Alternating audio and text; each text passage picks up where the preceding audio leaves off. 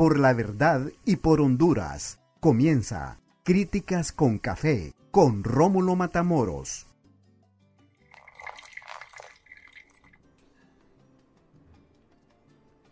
¿Qué tal? Hola, buenas tardes, buenas noches y buenos días. Bienvenidos a Críticas con Café.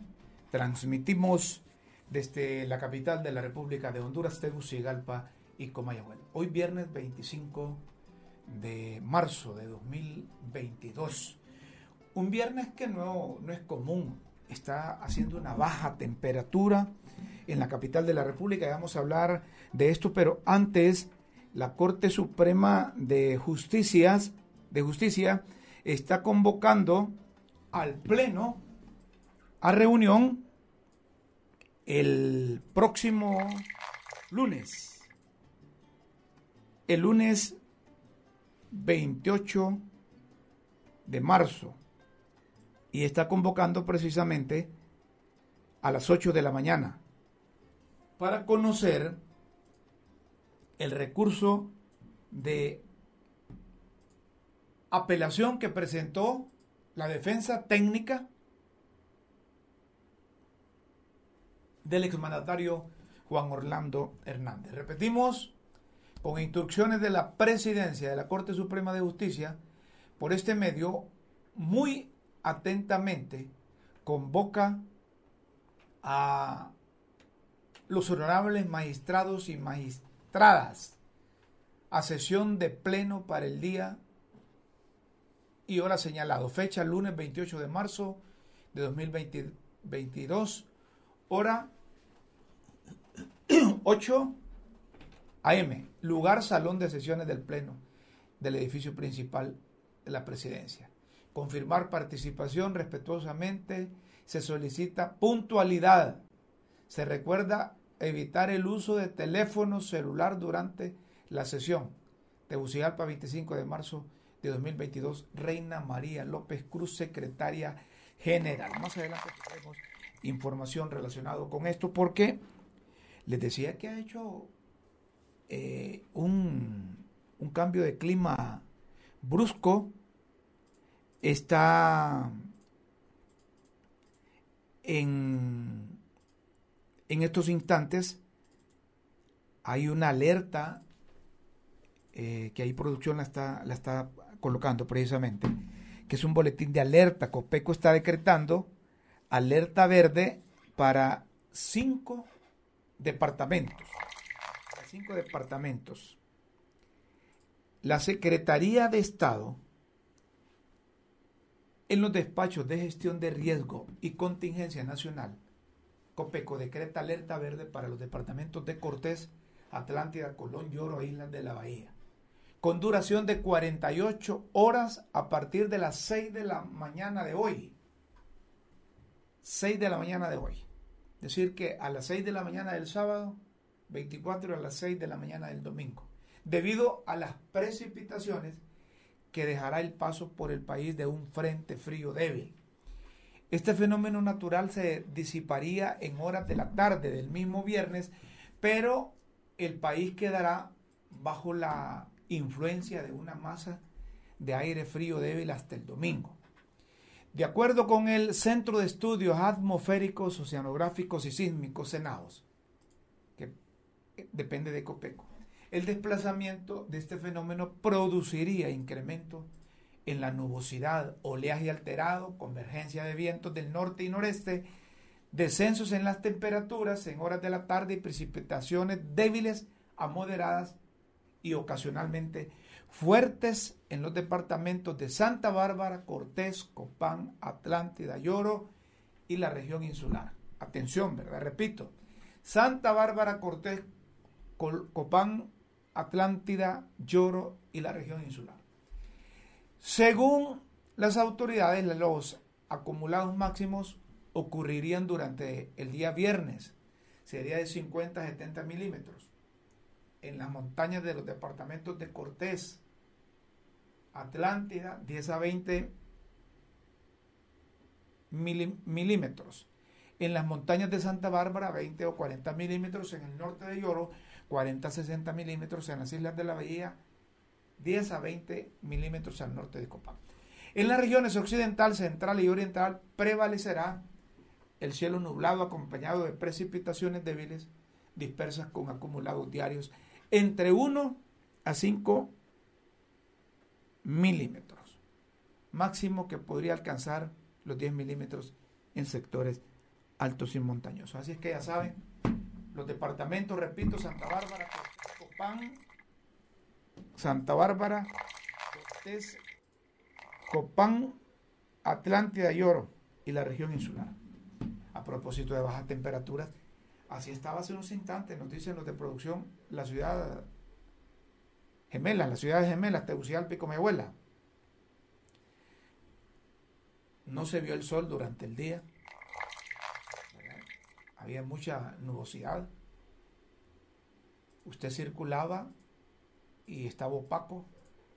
En algunas partes de la capital hondureña de Tegucigalpa y Comehuela había una brisa, un, un chichis, como dicen ahí. ¿Verdad? Y eh, se mantiene a esta hora. A esta hora, a las 5 con 7 minutos, se mantiene esas condiciones. Y muy bien que Copeco salió publicando ese, ese comunicado. A propósito, miren ustedes que, que, a pesar de las temperaturas que se registraron en la capital, andaba una rastra loca hoy. Yo no sé cómo permiten que estas rastras se metan a esos, a esos bulevares. Ahí pasó una rastra, dicen, allá por el bulevar eh, Suyapa, haciendo estragos. Menos mal que no, hasta ese entonces dicen que no había cometido ningún accidente por el bulevar Suyapa. Pero también vieron esa, esa, esa, rastra allá por el anillo periférico. Y, parece que son machos sin rienda, violando la, las, eh, las leyes de tránsito y van desmantelados ahí y yo no sé con qué con qué propósito. No sé con qué propósito de hace esta, hace esta gente andando como que, como que estuvieran en, en su casa, como que estuvieran en, en su casa o, que les perteneciera la, la, la carretera. Pero miren ustedes, además de este, de este, de este, de este bárbaro, que andaba a toda velocidad por el Boulevard Suyapi y por el anillo periférico, hoy hubo una colisión muy temprano ahí por ese anillo periférico, allá la salida hacia Dalí. Una colisión dos muchachas. Yo no sé si estas muchachas se, salieron de las casillas luego, se, enojaron. La colisión no era el choque que tuvieron de los era como para, para que sea un roce así. A lo mejor los dos carros estaban nuevos. Pero como cuando uno choca, si no tiene paciencia, no tiene serenidad, este, este choquecito ahí no es para que, que vaya más, ¿verdad? Pero no se sabe el estado de ánimo que andaban las muchachas. A lo mejor tenían compromisos, iban desmanteladas las dos, ¿verdad? Este carro rojo y el otro, el otro gris. Y, no pudieron cumplir los compromisos y se trabaron ahí. Pero llegaron al extremo, fíjense ustedes, a saber qué tipo de discusión al extremo, como decía mi abuela, de agarrarse de, de las mechas de las mechas. No, y esto sucedió ahí en el anillo periférico, hombre. Ahí en la salida hacia el, hacia el oriente del país. Y las muchachas se, agarraron de las greñas y, a saber con qué propósito, porque al final las autoridades de tránsito tienen que definir ahí quién es el responsable, ¿verdad? Pero no, es para que se diriman estas, eh, estas cosas cuando hay una colisión. Mire, a mí me han pegado macanazos en mi carro. Lo único que el carro mío parece balde de albañil, ¿verdad? Entonces cuando pegan ahí, más bien se, dañan eh, los que pegan. Pero cuando hay cualquier tipo de, roce con vehículos, choque, lo mejor es tener paciencia. Y no exponerse a las imágenes públicas, porque ahora mire con, las redes sociales y los aparatos eh, inteligentes le graban a cualquiera. Y estas muchachas agarradas del pelo, agarradas del pelo, querían superar las diferencias o quizás deducirse responsabilidades por, eh, por quien tuvo la culpa. ¿Verdad? Si hubiesen tenido un poco de paciencia, hubiesen concluido que, las autoridades definen cuando hay esas cosas, ¿verdad?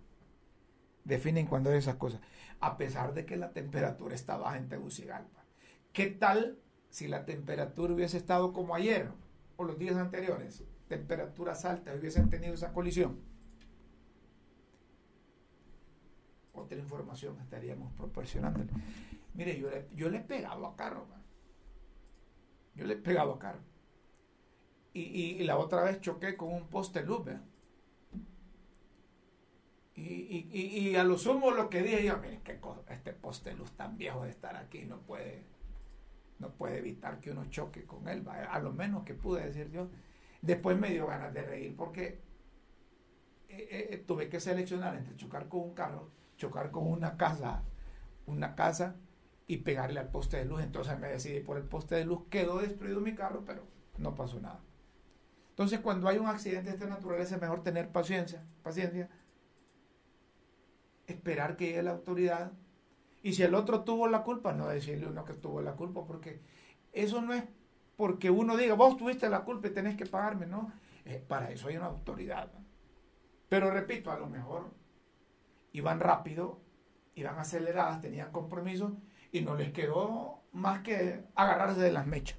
Pero estas cosas no deben pasar. Pasamos a otro tema Ayer conversábamos un poco con relación a la posición del Consejo Hondureño de la Empresa Privada, que está proponiéndole al gobierno de la República mecanismos para contrarrestar impactos inflacionarios. Y digo impactos inflacionarios porque eh, el comunicado del COEP hace en relación de lo que sucede internacionalmente, lo que sucede internamente y en comparación la, inflación ha aumentado 2.27%, por encima de lo que pasó los meses anteriores o los años anteriores a esta misma época.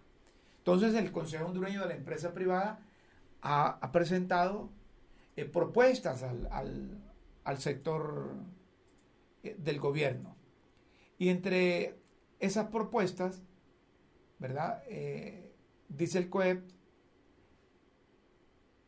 están condicionándose o se originan por los factores exógenos que hay. Por ejemplo, ellos dicen la resolución del conflicto entre Rusia y Ucrania, las decisiones económicas de las principales economías del mundo, la implantación de fracturación hidráulica en los Estados Unidos, la posición de la Organización de Países Exportadores de Petróleo en cuanto a la cantidad de producción y distribución de petróleo a nivel global el Banco Mundial, dice el COEP, estima que por cada 10% de incremento del petróleo, la reducción económica global podría ser de 0.10% eh, eh, del Producto Interno Bruto. Y, sí, esto repercute.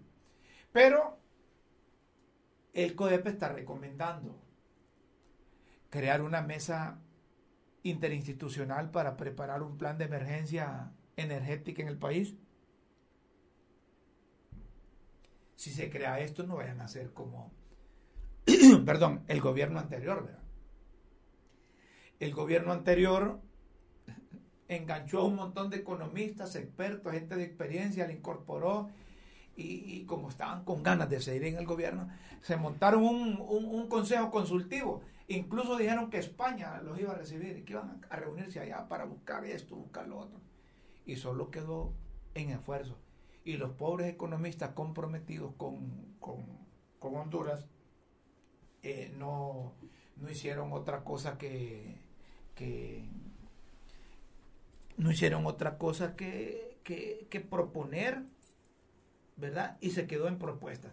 Entonces cuando, cuando el gobierno, o más bien el Consejo Hondureño de la Empresa Privada, está proponiendo la creación de esa comisión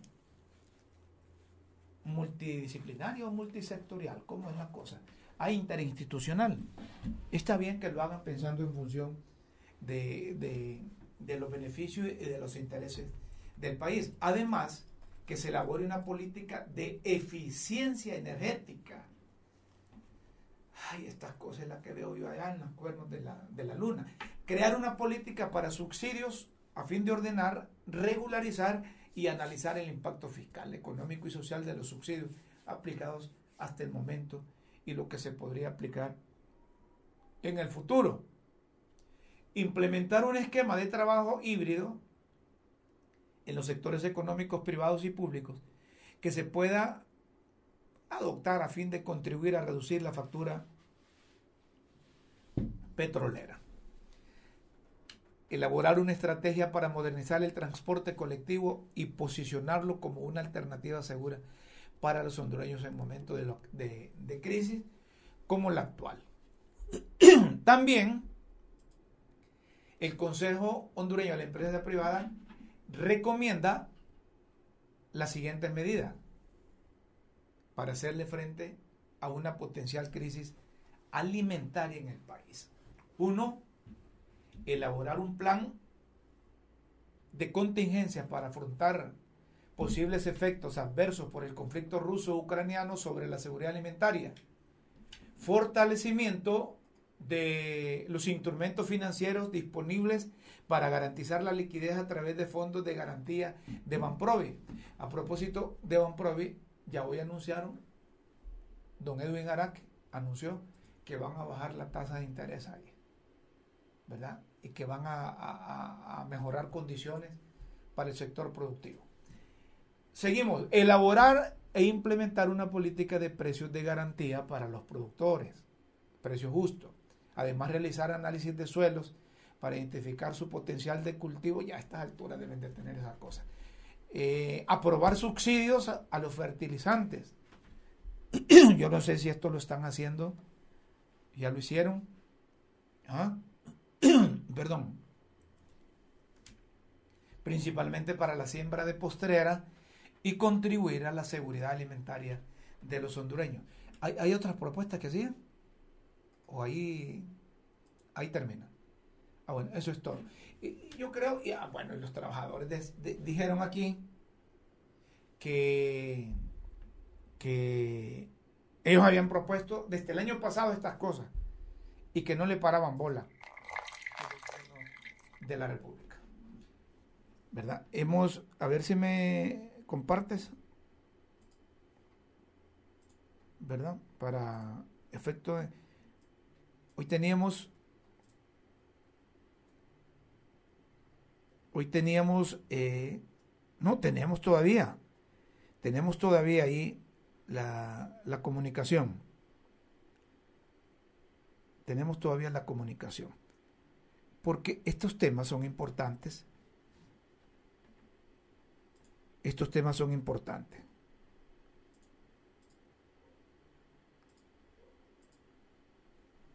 para el país. Para el país. Las propuestas deben analizarse bien. Aquí lo que debemos, perdón, garantizar es la, la producción. Aquí lo que debemos garantizar es el abastecimiento de los granos. Y si el sector privado, con sus asociaciones, proyectan que podemos tener problemas en eso y están advirtiendo, entonces hay que hacerlo. Yo no sé por qué ya tienen más de 24 horas los del sector privado de haberlo hecho. Dicen los trabajadores que, que lo propusieron también hace algún, hace algún buen tiempo y que no les han parado bola. Entonces lo ideal, como decían las abuelas, cuando el río truena, piedras trae. Entonces hay que correr en estas cosas. Hay que correr en estas cosas. La otra vez tuvimos aquí al experto Argenial Pinto y nos dijo que, que, las lluvias no iban a ser como en otros años, que iban a llover poco en algún lado, en algunos lados, y que mejor esperaran, y que mejor esperaran. Eh, tal vez se puede conectar Sí.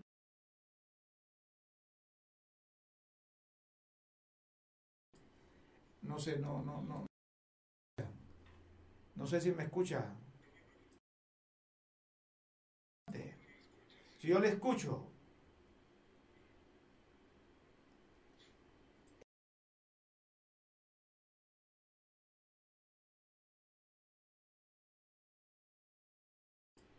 No, porque tal vez te puedes comunicar con él ahí. Tal vez te puedes comunicar con él. Porque queremos eh, eh, escuchar voces de personas que conocen para ver cuál es el, futuro. Bueno, vamos a una pausa, pues. Vamos a una pausa y luego volvemos aquí a Críticas con Café. Perfecto. Sí, pero es que tienen que hacerlo corriendo, hombre. Tienen que hacerlo corriendo. Es decir, si les están advirtiendo que las cosas van a ser malas, bueno, ya estamos. Perfecto. Seguimos aquí en Críticas con Café.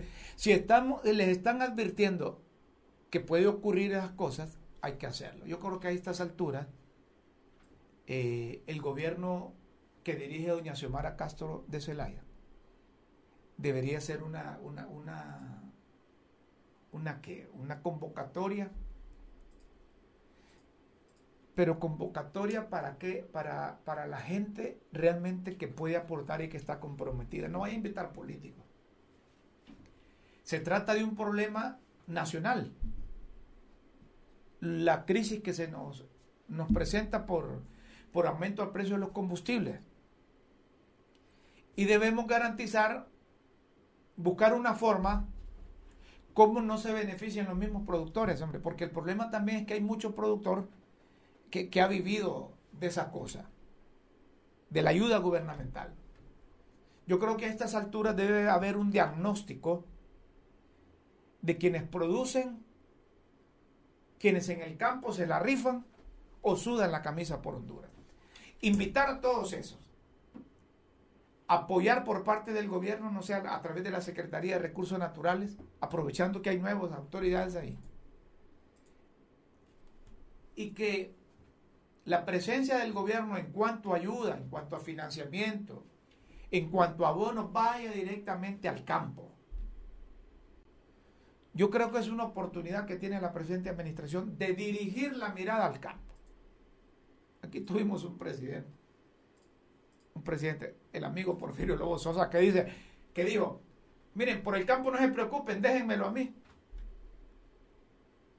Y nosotros esperando, esperando, no, tal vez él mejoró las cosas allá en su zona, pero el resto de la gente no. Entonces necesitamos que el gobierno convoque a los que saben y a los que están comprometidos con el país no vayan a invitar a los mismos dirigentes, a esa gente que, que, que aparecen fotografías en esas reuniones y no aportan absolutamente nada. Y son los que más hablan.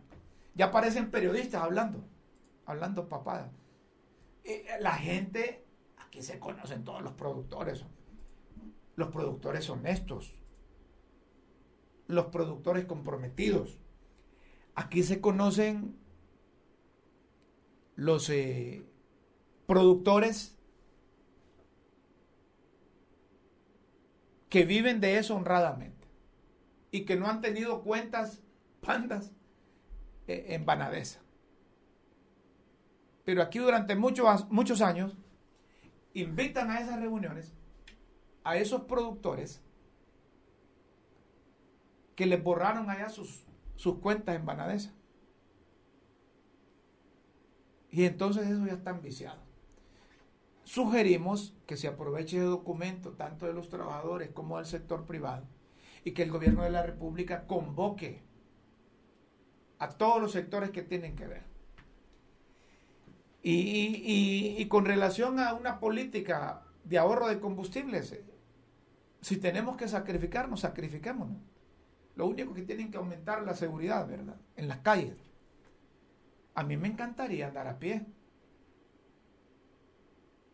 ¿verdad? Yo a veces agarro un taxi, agarro un bus y me subo y ahí ando.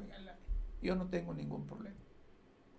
Pero, pero, pero, unos a la bulla y otros a la cabulla. Nosotros podemos andar tranquilos en la calle, ahorrando combustible no sacar el, el pichigrilo que tenemos y subirnos en taxi, en bus.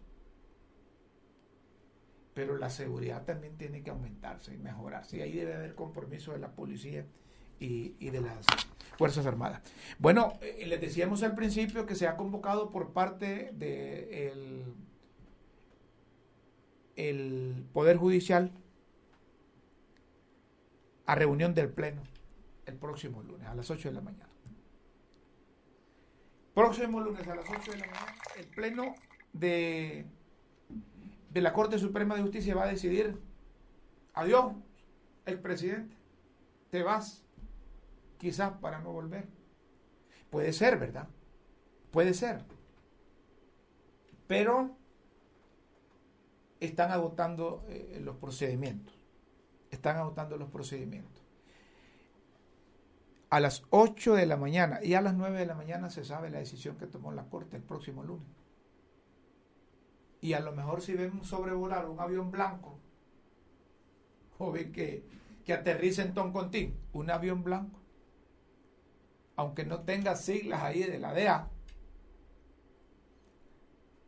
eh, a don Juan Orlando se lo llevan por tantas barbaridades que cometió, disfrazándose de presidente de la República. Ese es el término, se disfrazó de presidente de la República. Porque si el hermano venía metido en esas cosas ya días, él cómo no se iba a dar cuenta. ¿Verdad? Un presidente, un congreso, un presidente de la República se ha informado. Y debe ser el más informado. Debe ser el más informado. Así que el propio presidente Rolando Argueta Pérez anunció en San Pedro Sula que el lunes, el lunes se va a pronunciar el, pleno. Pero, pero los defensores, los defensores de, de don Juan Orlando Hernández, que tienen que, tienen que,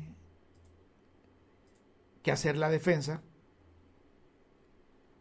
Hoy a las, yo creo que lo hicieron a las 2 de la tarde, se apersonaron ante la Corte Suprema de Justicia para presentar lo que ellos consideran medios probatorios para sustentar la apelación por fallo de fue natural de otorgar el pedido de extradición a Estados Unidos. Yo no es que sea pitonizo ni brujo, pero esa extradición no la para nadie. No la para nadie. Para bien del país debe hacerse. Porque si esa, esa extradición le dan largas o aceptan esa apelación y favorablemente la Corte le responde a los abogados defensores, aquí no se hizo nada contra el, el narcotráfico. No se hizo nada contra el narcotráfico. Yo no creo que los Estados Unidos yo no creo que los, Estados Unidos vaya a quedar tranquilo, vaya a aceptar un fallo contrario a lo que ellos esperan. Y miren, este, a, mí, me gusta seguir al, al abogado Barrios, también diputado, Ramón Enrique Barrios. Y yo coincido con esto, hombre. Mire, si Juan Orlando Hernández es inocente, se pregunta el abogado Enrique Barrio. Pues nada mejor que vaya a probar su inocencia a los Estados Unidos. La Corte Suprema de Justicia, estoy seguro, dice Ramón Enrique Barrios, ratificará la extradición de Juan Orlando Hernández. miren ustedes, miren ustedes cómo, cómo y, él es miembro de la Comisión Especial de, Extradición. Y a él fue que le entregó el sobre el presidente de la Corte Suprema de Justicia, don Rolando Enrique Argueta Pérez, alero, paisano, amigo y a saber qué más del expresidente Juan Orlando Hernández. Porque es que digo esto porque cuando leo leo comentarios como el de doña el de doña Gladys Caballero de Arevalo. Doña Gladys Caballero de Arevalo.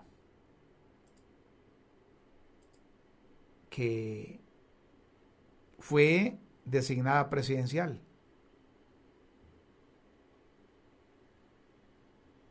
doña Gladys fue designada presidencial y fue la primera mujer que estuvo al frente de la lucha contra el narcotráfico. Una cosa que, que funcionaba ahí en desde la casa de gobierno. Pero cuando le escucho hacer relación entre el presidente de la Corte y don Juan Orlando Hernández, coincidimos en el sentido que debe estar debe estar preocupado. ¿Ah? Debe estar preocupado. Viene doña Chila, me trae más café. Está bien.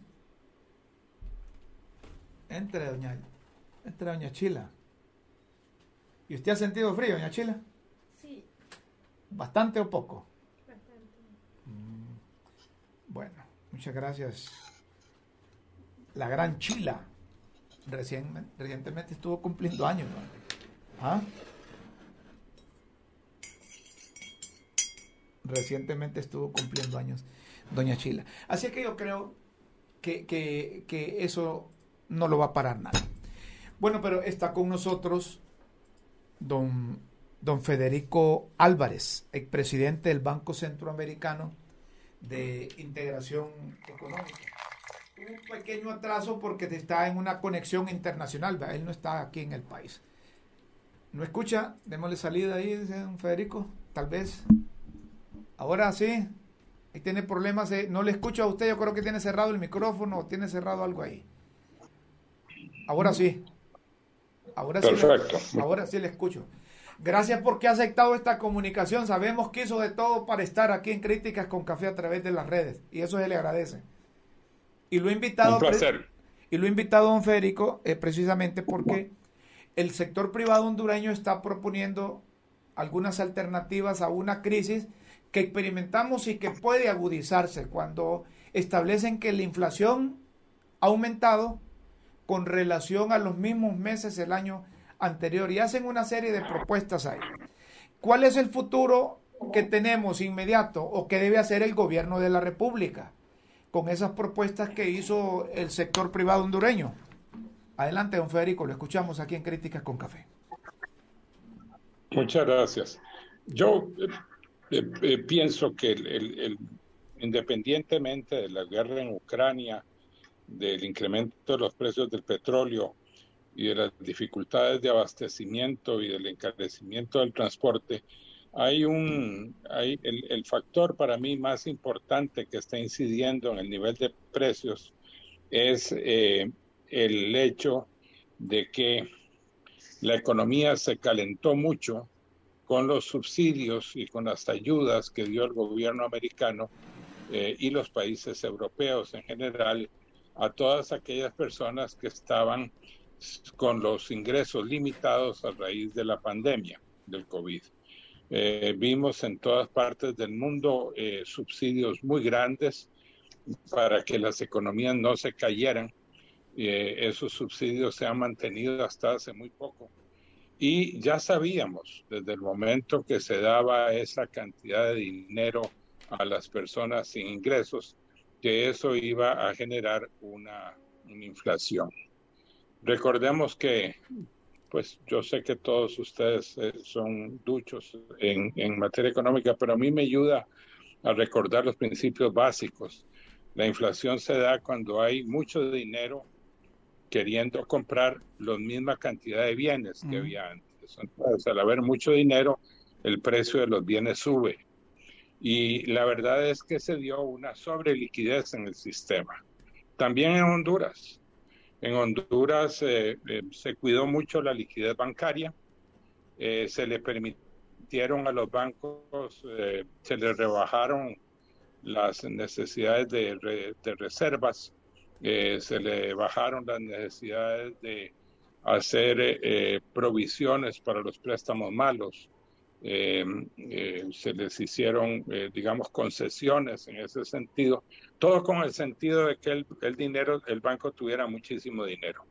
Que por cierto, ese dinero en, durante la pandemia no se tradujo en una mayor cantidad de préstamos, sino que ese dinero fue básicamente para financiar el déficit fiscal a través de la deuda interna.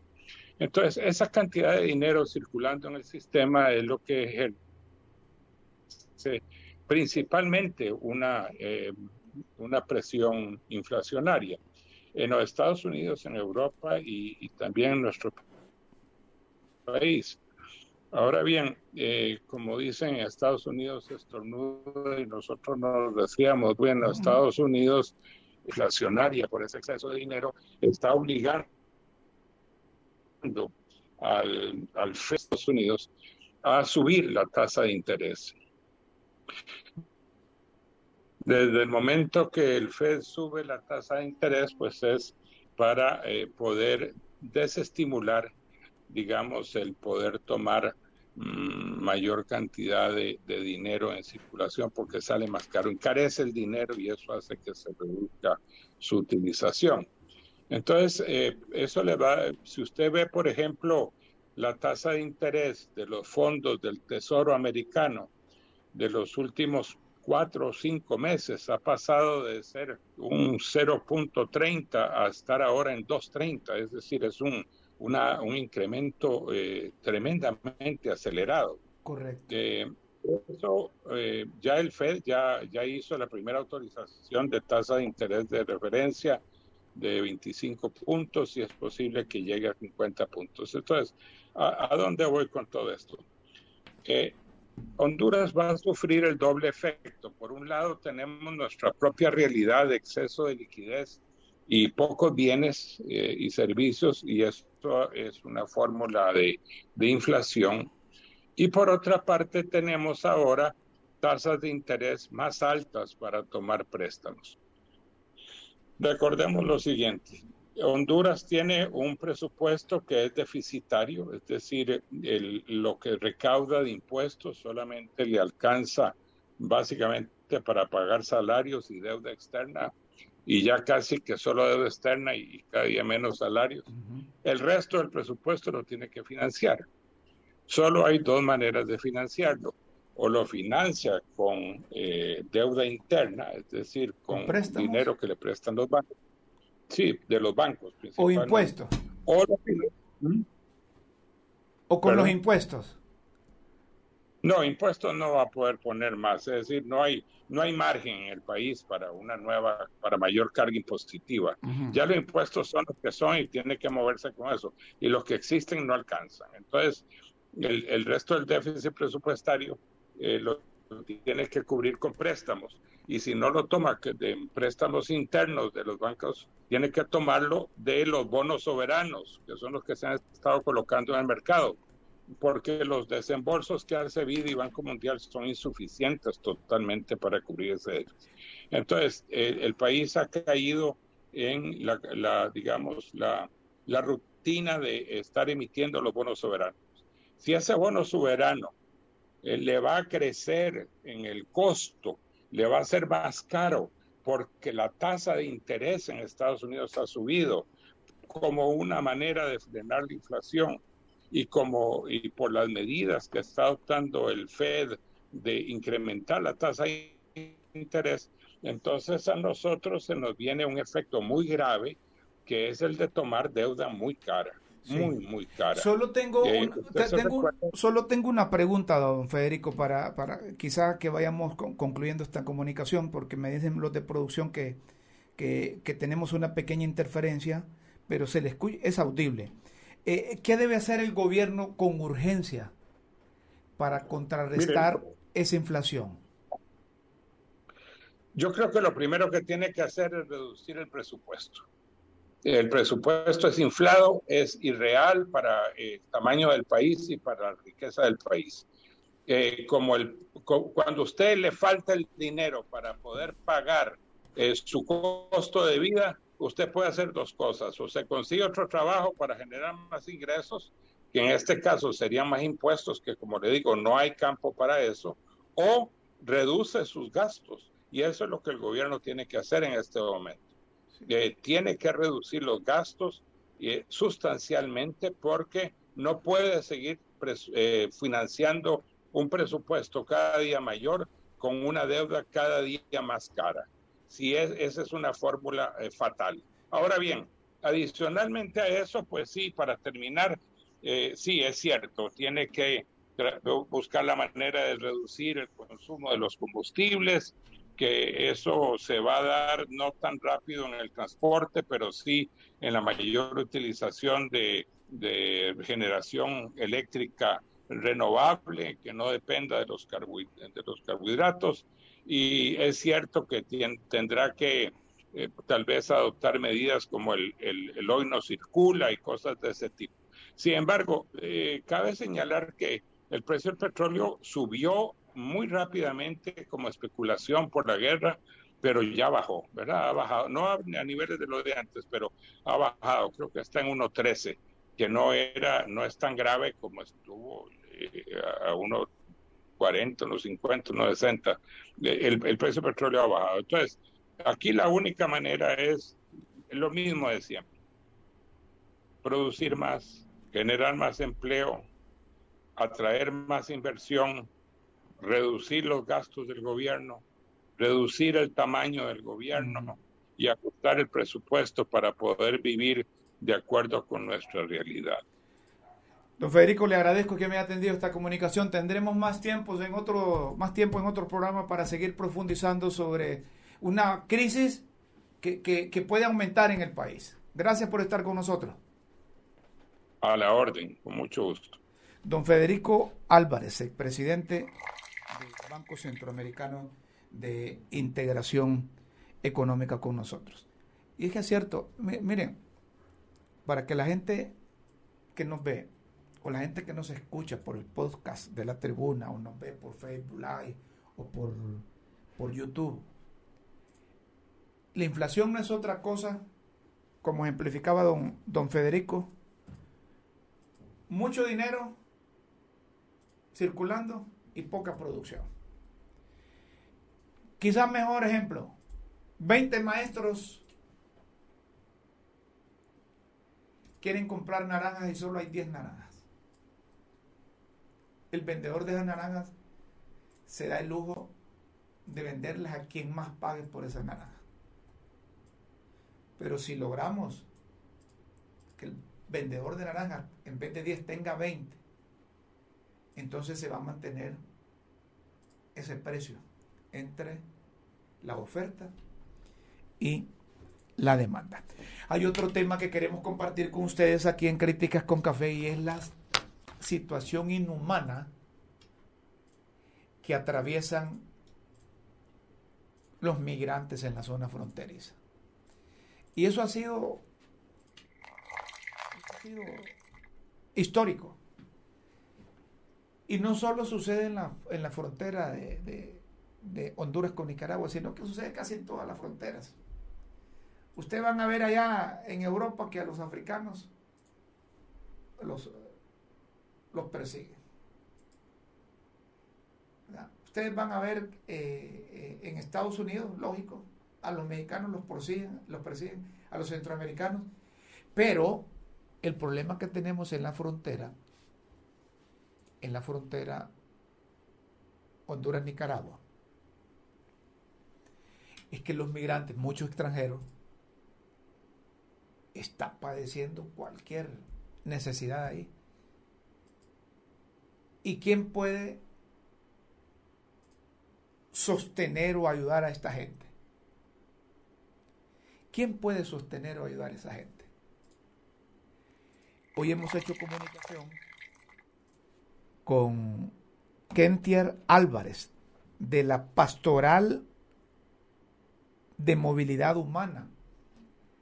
Y hemos hecho precisamente esta comunicación para que nos ponga al tanto de las vicisitudes que, que atraviesan los migrantes ahí. Kentier, gracias por aceptar esta comunicación de críticas con café. Entiendo que ustedes han liderado ahí cualquier actividad para identificarse con los migrantes, sean de donde sea. Si no, lo hacen, lo hacen pensando en función de, de, solidaridad y de sentido humanitario, así es. Así es.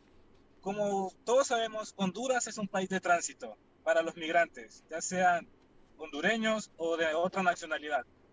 Y Danlí está siendo un punto donde muchos migrantes haitianos, venezolanos y de otras nacionalidades se están reuniendo para ir a Estados Unidos. Nosotros como Pastoral de Movilidad Humana queremos hacer algo por ellos. ¿Y qué estamos haciendo? Estamos recolectando víveres ¿Ah, no perecederos, ropa en buen estado, no importa si es de niño, de hombre, mujer, nos va a servir para entregarlo, para donarlo hace poco alguien nos hizo un donativo de pañales también, porque puede ser que hayan bastantes núcleos familiares con niños pequeños. Claro. Y ahí se les haría la entrega. Sí, ustedes están en Danlí. Ustedes tienen la oportunidad, han tenido la oportunidad de estar viajando, por ejemplo, al sector de las manos, que, eh, que entiendo que queda relativamente cerca ahí, ¿va? Y, pero ustedes, ¿cómo hacen con los migrantes? ¿Los movilizan de las manos o, o, a dónde los tienen, si es que se puede eh, decir que lo logran concentrar? Le diré que nosotros trabajamos con migrantes retornados con o sin discapacidad, pero también le hacemos donativos o damos atención a migrantes que están en tránsito. El año pasado pudimos atender a una cantidad de migrantes haitianos y este año queremos hacer lo mismo con los migrantes que están en Danlí. Eh, tenemos establecidos puntos de la pastoral de movilidad humana en diferentes partes de Honduras.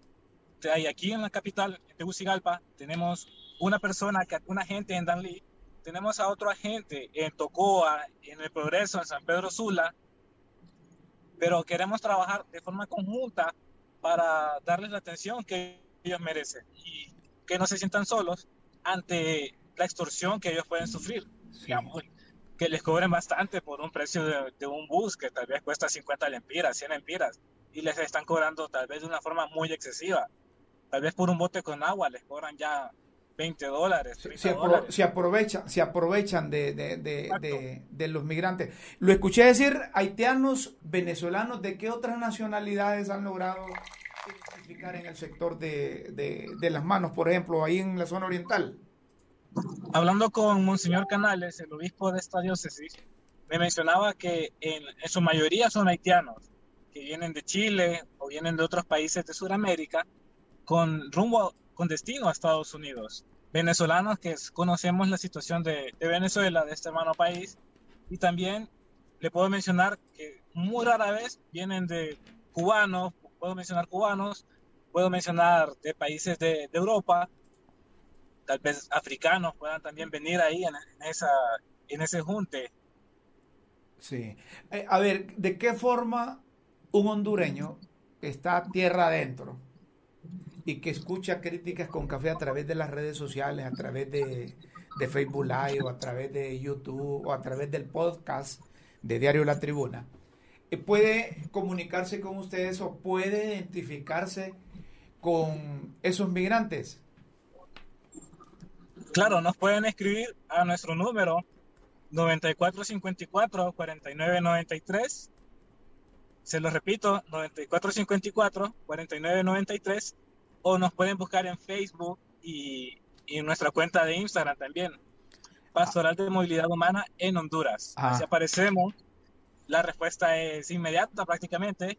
Y ahí ustedes se, se podrán dar cuenta de las acciones que hacemos, cuando impartimos talleres, impartimos que, formación para prevención de la violencia hacia la mujer, también noticias sobre migrantes, ya sea de Europa, de Latinoamérica, de, de cualquier parte. Tratamos de mantener nuestra página actualizada para que las personas sepan que nosotros podemos ser esos referentes en cuanto a migración. no desde el punto de vista de, de, buscar, de buscar a su También tenemos el comité de, de familiares de migrantes desaparecidos. Esta es otra instancia, por si usted tiene a alguien que desapareció hace 20 años en la ruta migratoria, abóquese a nosotros y le vamos a, a dar asistencia psicológica, esa, esa ayuda que usted necesita para no perder la esperanza. Qué bueno, qué bueno esto. Entonces, solo que busquen pastoral de movilidad humana. En Honduras. En Honduras. Y si pueden llamar al 9454 49 93, lo hagan y que se entiendan ahí con Kentier Álvarez. Ahora, ¿cuántos más o menos han logrado identificar ustedes? ¿Qué cantidad de migrantes están atendiendo? Bien, atendiendo, tenemos a, una gente en Danlí, como le comentaba, pero ella nos había dicho que había un alrededor de 200 o 300 personas. Sí. Una cifra bastante alta. Claro. Como para querer atenderlos a todos de un solo. Pero por esto queremos hacer esta acción tan solidaria para juntarnos y decir, bien, los migrantes nos necesitan y Honduras es un país que exporta migrantes. ¿Por qué tendríamos que tratar mal a los hermanos que están aquí en el tránsito? De acuerdo. Entonces, esta acción va encaminada a ello, para que ellos se sientan acogidos en esta nación cinco estrellas. Sí. Eh, eh, me repite de qué, eh, qué es lo que más necesitan para que la gente que es solidaria, que es humanitaria, pueda hacer llevar esas ayudas. Exacto, necesitamos ropa en buen estado, no importa el género, nosotros la vamos a clasificar y la vamos a entregar. Materiales de higiene como jabones, pastas de dientes, cepillos, mascarillas, si desean también dar alcohol en spray o en gel, es bienvenido. Alimentos no perecederos como enlatados, frijoles, arroz, todo aquel, aquel grano o alimento que se pueda conservar durante bastante tiempo, eso sería muy excelente recibirlo para después entregárselo a ellos. Qué bueno. Y solo le recordamos a la gente que nos escucha o que nos ve que cuando los hondureños se van en esa travesía hacia los Estados Unidos, en esas ciudades, en esos países, amigos encuentran solidaridad y encuentran casas refugios, encuentran eh, eh, ciudadanos que se identifican con ellos, que les dan eh, cobija, que les dan alimento, que les dan donde dormir. Entonces, si, si, si recordamos eso, quizá podamos sensibilizarnos más e identificarnos con, con estos migrantes que hoy necesitan. Exacto. Recordemos que en nuestro país, por las necesidades de inseguridad, trabajo, mejores condiciones, muchos padres, madres, hermanos deciden emprender la ruta migratoria. y durante esto sufren bastantes abusos, son víctimas del crimen organizado. Evitemos que Honduras también sea conocido por, por tratar mal a los migrantes. Y esta campaña va destinada a ello, para que los hondureños y también los migrantes sepan que aquí en Honduras pueden ser acogidos, aunque sea de tránsito, pero van a estar bien tratados. No deben haber fronteras cuando de humanos se trata totalmente de acuerdo con las acciones que están realizando y en lo que podamos ayudar en este programa Críticas con Café. Cuenten con ello porque son personas, son niños, son mujeres, quizá personas de la tercera edad, que no pueden vivir en sus países y buscan sueños, como los sueños que buscan los hondureños cuando deciden irse a la gran nación del norte. Gracias, Kenter, por estar con nosotros. Muchas gracias, Rómulo, por el espacio, a la orden. Perfecto. Kenter Álvarez, de la Pastoral de Movilidad Humana, con nosotros. Sí, miren, yo no sé si ustedes sienten algo en lo más profundo de, de su corazón o de su mente cuando ve a estos, a estos humanos, a estas personas que están, están pernoctando y están en espera de que les lleven algo de comer. Y con este cambio de temperaturas, esa gente necesita más solidaridad. Esa gente necesita más identificación. Esa gente necesita un poco de lo que tenemos nosotros. Mire, nadie es tan, tan pobre para no dar. Ni tampoco nadie es tan rico para no necesitar. Consecuentemente, yo creo que pueden eh, contactarse con, con este muchacho, Kenter Álvarez, de la Pastoral de Movilidad Humana. 94 54 49 93 es su número de teléfono. Nosotros hicimos nuestra parte contactándolo. Pero allá me están diciendo los hijos. Ah, sí. Allá me dicen un hijo, me manda mensaje y me dice, bueno, si, si podemos contribuir nosotros lo hacemos. Es que yo tengo unos hijos también que son muy solidarios, ¿verdad? Que son muy solidarios. Lo único, me dice uno aquí, que la camisa que anda a usted no le quedaría a ninguno de ellos. No, hombre, si se trata de dar. Si le pueden llevar arroz, le pueden llevar eh, frijoles, pañales, eh, jugos en lata, agua, leche, eh, ropa para, para protegerlo, se puede hacer. Si pueden llevar sábanas, nadie va a quedar en la pobreza o quebrado si regalan una sábana o regalan algo a, estos ciudadanos. Miren, cuando se dan cuenta ustedes que los hondureños viajan, pasan por El Salvador, van a Guatemala, llegan a México, todas esas travesías son días, semanas, hasta meses y uno no aparece. Hay gente de buen corazón que la encuentran ahí, les dan, les dan para comer. Porque es que en los países pobres como los nuestros, como en una oportunidad dijo el expresidente Manuel Zelaya Rosales, allá en la Organización de las Naciones Unidas, migrar es un derecho humano, dijo. Y yo le agrego que no deben haber fronteras tampoco. ¿Ah? Miren ustedes a esos marroquíes, a esos eh, africanos, allá les ponen traba en Europa. Aquí, en América, les ponen traba a todos los latinos que quieren ingresar a los Estados Unidos porque ese país está mejor que, el resto.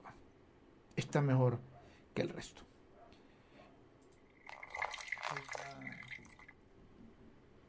Una nota de prensa de la empresa de Energía Honduras que dicen estos bárbaros. La Secretaría de Energía oficializa la nueva estructura de precios que entrará en vigencia a partir del próximo lunes. Pero está hablando de, de gasolina ya. Qué barbaridad. A ver. Ahí pone los 10 lempiras que anunciaron que iban a bajar. A partir del próximo 28 de marzo al 3 de abril se presenta a continuación, dicen, una nueva estructura de precios. A ver si ahí en producción me ponen ahí abajo. Correcto. Entonces, eh, miramos los valores de la variación de los costos internacionales efectivos a partir del próximo lunes de marzo al domingo 3 de abril. A ver, solo no me aumentan. ¿Cuánto aumenta? Ahí. Vamos a, vamos a ver. Es que ahí arriba es lo que el decreto, pero el, nuevo precio es ese Correcto, es el que me tienen abajo. Entonces, eh, precio, si dicen que le aumentan, si dicen que le aumentan un lempira con, con un centavo o un lempira con cinco centavos,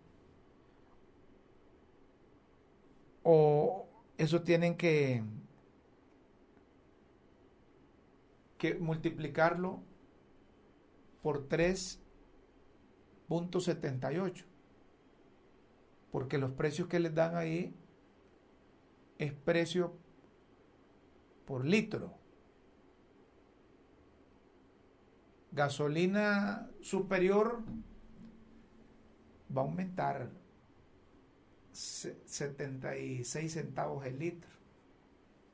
Va a aumentar bastante esos 76 centavos lo multiplican por 76 centavos, dice que va a aumentar. La gasolina. La gasolina superior. La gasolina superior va a aumentar 76 centavos. 76 centavos por 3.78.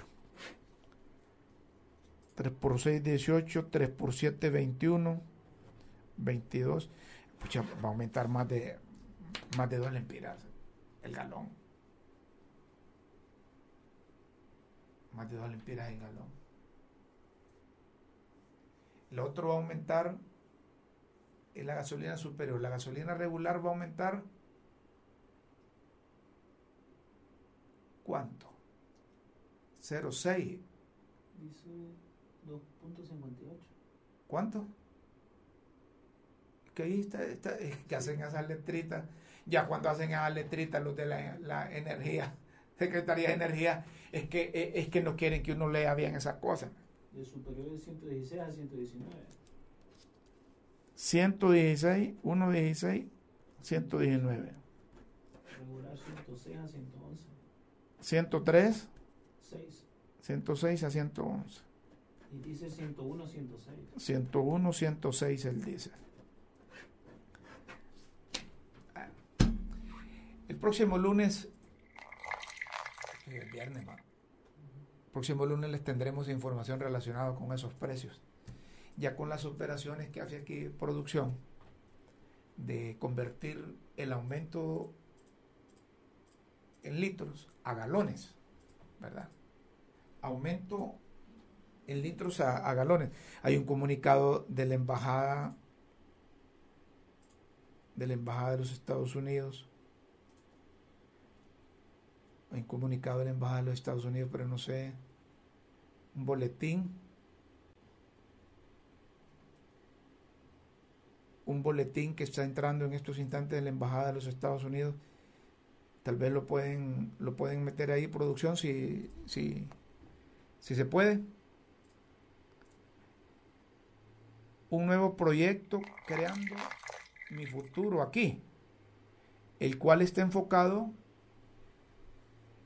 en el desarrollo de habilidades, fortalecimiento de conocimientos, empleabilidad, emprendimiento juvenil para la prevención de la migración irregular. Eso es lo que se tiene que hacer. Buscar cómo entretener a la gente que generando el empleo aquí. Creando mi futuro aquí es un proyecto que aumentará las oportunidades de empleo de los jóvenes que corren el riesgo de emigrar o viven en zonas de riesgo afectadas por la violencia. Además, incrementará el acceso a una educación de calidad, especialmente en el tercer ciclo de educación media. Asimismo, creando mi futuro aquí, creará alianzas entre los empleadores del sector privado, el gobierno central, municipalidades y actores de educación y formación profesional para incrementar la inserción laboral y las oportunidades orientadas al mercado que se les presenta, se les presentan a la juventud hondureña. Muy bien, USAID. Queremos apoyar, dicen a las y los jóvenes que puedan realizar sus sueños en tierras catrachas. Queremos demostrarles que aquí hay oportunidades para su futuro. Crear un futuro en Honduras es posible. Cuando trabajamos todos de la mano, agregó la directora de USAID Honduras, Yanina Jaruzelski. El proyecto tiene tres objetivos. Ampliación de la matrícula de jóvenes en riesgo y la finalización de competencia laboral básica, habilidades técnicas y educación secundaria de calidad aumento de la coinversión por parte de las instituciones educativas, los proveedores de servicios y los empleadores en mecanismos que vinculan a la y los jóvenes, a las y los jóvenes en riesgo con las oportunidades de empleo. Y tres, mejoren el sistema de apoyo para las empresas innovadoras de jóvenes en riesgo. Muy bien, nos vamos. Con este, esta de la Embajada de los Estados Unidos concluimos el programa. Me están sacando carreras los de producción y tienen razón. Feliz fin de semana, feliz viernes. Nos escuchamos el próximo lunes a las 5 de la tarde a través de Críticas con Café. Por hoy, feliz noche, buenos días y buenas tardes.